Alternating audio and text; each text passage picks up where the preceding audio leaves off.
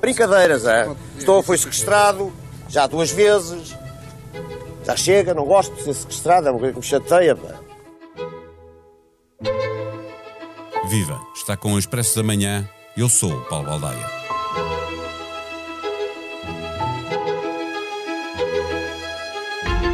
O 25 de novembro foi o golpe final das aspirações revolucionárias de uma parte dos militares portugueses alinhada com a esquerda partidária mais radical.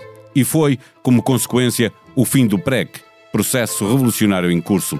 Os golpes e contragolpes, iniciados em 25 de abril de 1974, com datas mais marcantes a 28 de setembro desse mesmo ano, manifestação falhada da maioria silenciosa, e o 11 de março, no ano seguinte, uma tentativa falhada de golpe. Nos dois acontecimentos, com o ex-presidente Spínola como protagonista principal, acabariam por levar para um verão quente, política e militarmente, em que o país esteve muito perto de uma guerra civil.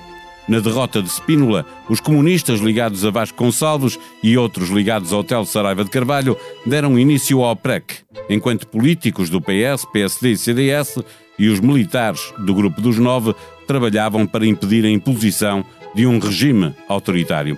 O presidente Costa Gomes, que tinha substituído Spínola na sequência do 28 de setembro, acabaria por ficar ao lado das forças democráticas. Foi substituído em 1976 pelo presidente eleito António Ramalhianes. Tinha sido ele o líder operacional do 25 de novembro de 1975.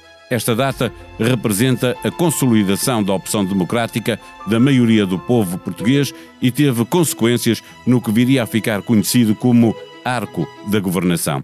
É sobre isto, partindo de um texto escrito no Expresso em 2008, que conversamos com Henrique Raposo. O Expresso da Manhã tem o patrocínio do BPI, Banco Oficial das Seleções. Vamos apoiar a seleção em todos os momentos do Mundial. Banco BPI SA, registado junto do Banco de Portugal sob o número 10.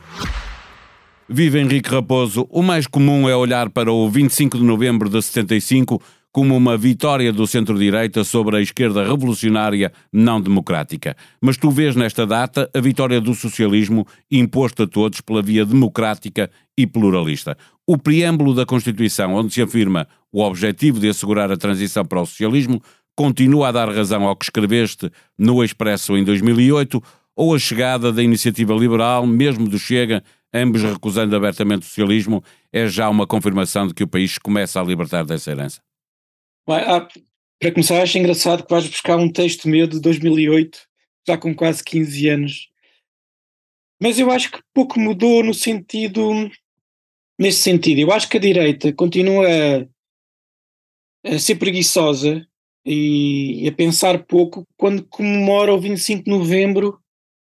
Um, porquê? Porque a vitória do 25 de novembro não foi da direita, foi de todo o arco governativo, ou seja, é o arco que vai do PS ao CDS, passando obviamente pelo PSD no meio.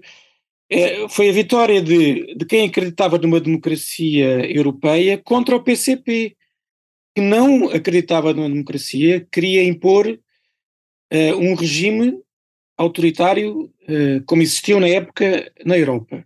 Esse é o primeiro ponto. Depois, ou seja, não é uma vitória da direita, é uma vitória de quem acreditava na democracia. O segundo ponto é que o acordo que saiu, o acordo de regime que saiu do 25 de novembro uh, foi um acordo que enclausurou aquilo que era a governação possível uh, numa baliza muito estreita do socialismo. No fundo, o acordo que se conseguiu estabelecer foi: ok, o PCP sai fora do arco governativo, mas a governação só vai para a direita até ao socialismo democrático. Aliás, a prova disso é que nós tivemos que fazer duas revisões constitucionais, uma em 82 e outra em 89, para normalizar a democracia portuguesa no quadro europeu. Para de 72 a 80, de 75 a 82, nós tivemos um Conselho de Revolução, que faz com que, durante esses anos todos, Portugal não foi uma democracia europeia. Quando olhas do ponto de vista eh, americano, inglês, holandês, quando olham para Portugal, Portugal só passa a ser uma democracia em 82. depois da revisão de 82. Depois tens que esperar mais 7 ou 8 anos até 89 para fazeres uma revisão constitucional do ponto de vista económico para retirar Portugal um, daquela, daquela condição, no fundo, é, nós estávamos uma condição híbrida, que não, não estavas no Pacto de Varsóvia, obviamente, mas tinhas uma Constituição. Onde havia nacionalizações que eram irreversíveis, prof, não é? Prof, profundamente socialista, uh, e num certo sentido, o muro de Berlim também caiu em Portugal em 89. Deixa-me ah, perguntar. Faz, faz muita espécie, faz mesmo muita espécie. E a prova de como a direita portuguesa, uh, infelizmente, é profundamente preguiçosa uh, e contenta-se com pouco e aceita uma minoridade intelectual e política nesta celebração folclórica do 25 de novembro. Eh, se há coisa que não mudou muito ou, ou quase nada em relação ao que escreveste há, há 14 anos, foram os negócios com que o Estado uh, conseguiu seduzir Sim. a direita, não é? Tu também falas sobre isso. E, e estou a citar-te lugares de topo na administração pública, parceiros faustosos sim, para sim. escritórios de advogados, negócios faraónicos para empresários. Sim. É esta realidade uma consequência que também saiu desse 25 de novembro, é isso? E que perdura no tempo? Eu, eu, eu, eu quando escrevi isso, eu estava a, eu a descrever uma, um, um certo tipo de personagem, digamos assim, que, e que se mantém e que conheço, são as pessoas que são de direita uh, só depois das 5 da tarde, quando acaba o trabalho. Uh, porque quando estão no trabalho, seja onde for, estão encostados ao Estado. Uh, depois das 5 da tarde, né, vão tomar o seu café, o seu, o seu imperial, o seu cocktail. Então, aí sim, aí Henrique, gosto tanto dos seus textos. Uh, temos que fazer uma revista nova à direita, temos que pensar o país à direita. Mas depois, na realidade, uh, nada muda. De, de, uh, vão para casa, depois vão para o trabalho novamente no dia a seguir e encostam-se ao Estado. eu, quando, nessa descrição, eu estava a descrever este tipo de personagem que eu já conheci eh, dezenas ou centenas de vezes, dezenas ou centenas de pessoas que acham-se muito de direita, querem pensar o país à direita, mas depois não conseguem e estão encostadas ao Estado. Aí eu acho que pouco ou nada mudou, de facto. Uh, mas há pouco uh, falava-te da iniciativa liberal, uh, achas que, que não está a ajudar a mudar esse, não, esse eu acho que olhar para o Estado? Por... Eu acho que a iniciativa liberal. E eu falo, deixa-me é... só fazer aqui um parênteses, falo da iniciativa Sim. liberal, que é agora, ocupou o lugar do CDS neste desejo de, de celebrar eu... o 25 de novembro como sim, uma sim, data específica, não é? Eu acho que a iniciativa liberal é importante porque apanha uma nova geração, uh, são, é uma geração ainda mais nova do que a minha.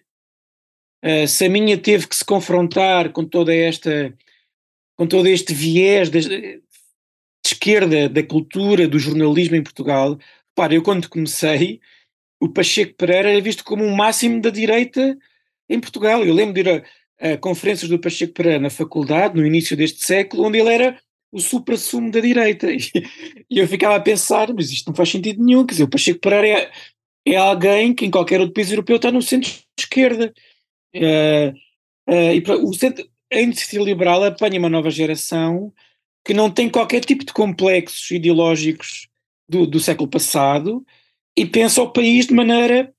Eh, tá, é, um, é, uma, é uma geração que pensa o país, é uma geração Erasmus, que pensa o país, compara o país naturalmente com os outros países europeus e não com o passado. É, um e isso torna mais ambiciosa?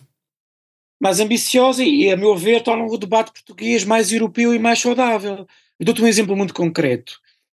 Uh, há um problema qualquer na saúde ou na educação, ou na segurança social, e eu, como alguém que pensa o país, vou investigar como é, que, como é que é a segurança social na Holanda ou na Alemanha e proponho isso para Portugal.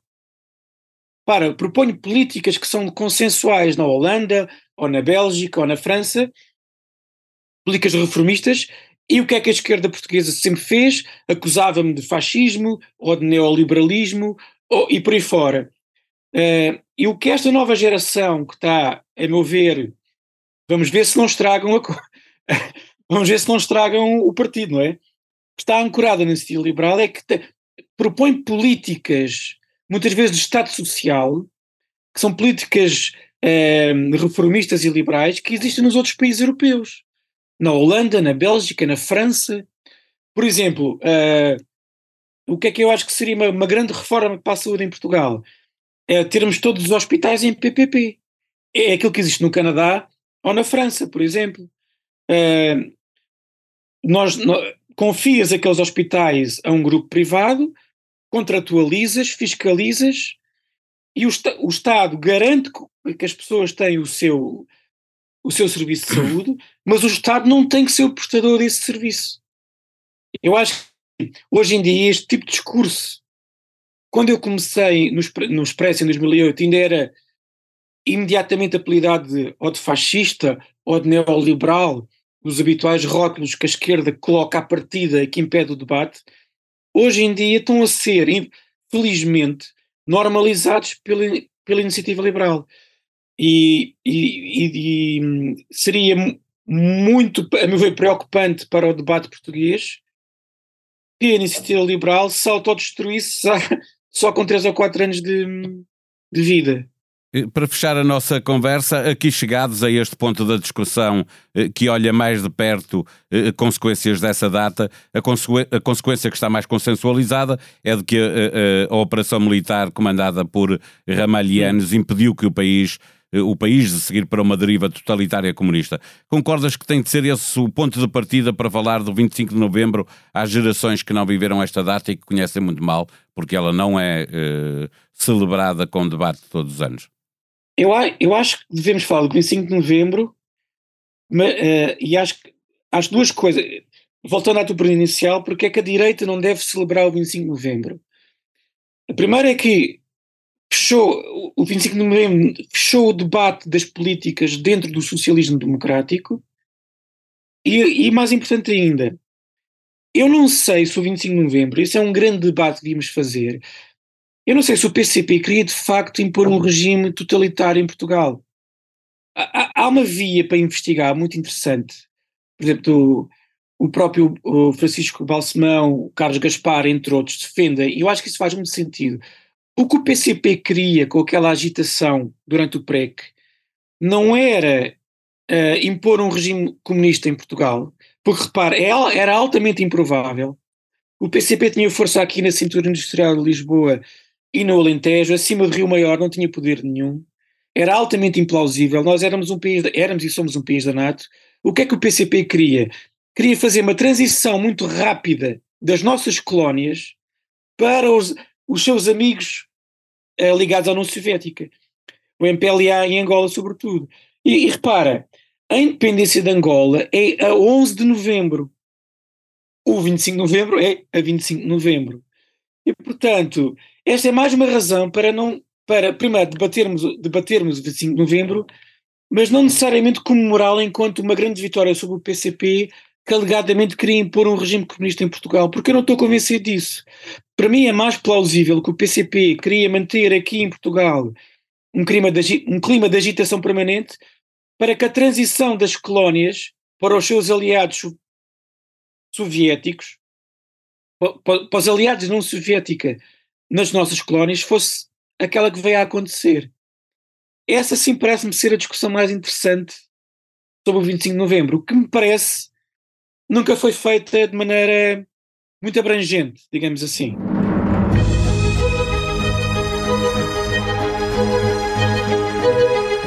Sexta-feira, dia de nova edição do Expresso nas Bancas, disponível igualmente online para assinantes. Na capa da revista, história dos dias em que Portugal era visto como um manicômio em autogestão. Texto de Felipe Garcia sobre o verão quente que culminou com o 25 de novembro. No caderno de economia, a previsão de que a Roménia vai ultrapassar o PIB per capita dos portugueses já em 2024. E na primeira página do jornal, a entrevista ao Ministro da Cultura, Pedro Adão e Silva, garante que não vai ao Qatar nem que Portugal chegue à final. E ainda mais relevante, quer o país a fazer uma lista sobre todo o património que deve ser devolvido às antigas colónias. A sonoplastia deste episódio foi de João Luís Amorim. Vamos voltar na segunda-feira. Até lá, tenha um bom dia, tenha um bom fim de semana.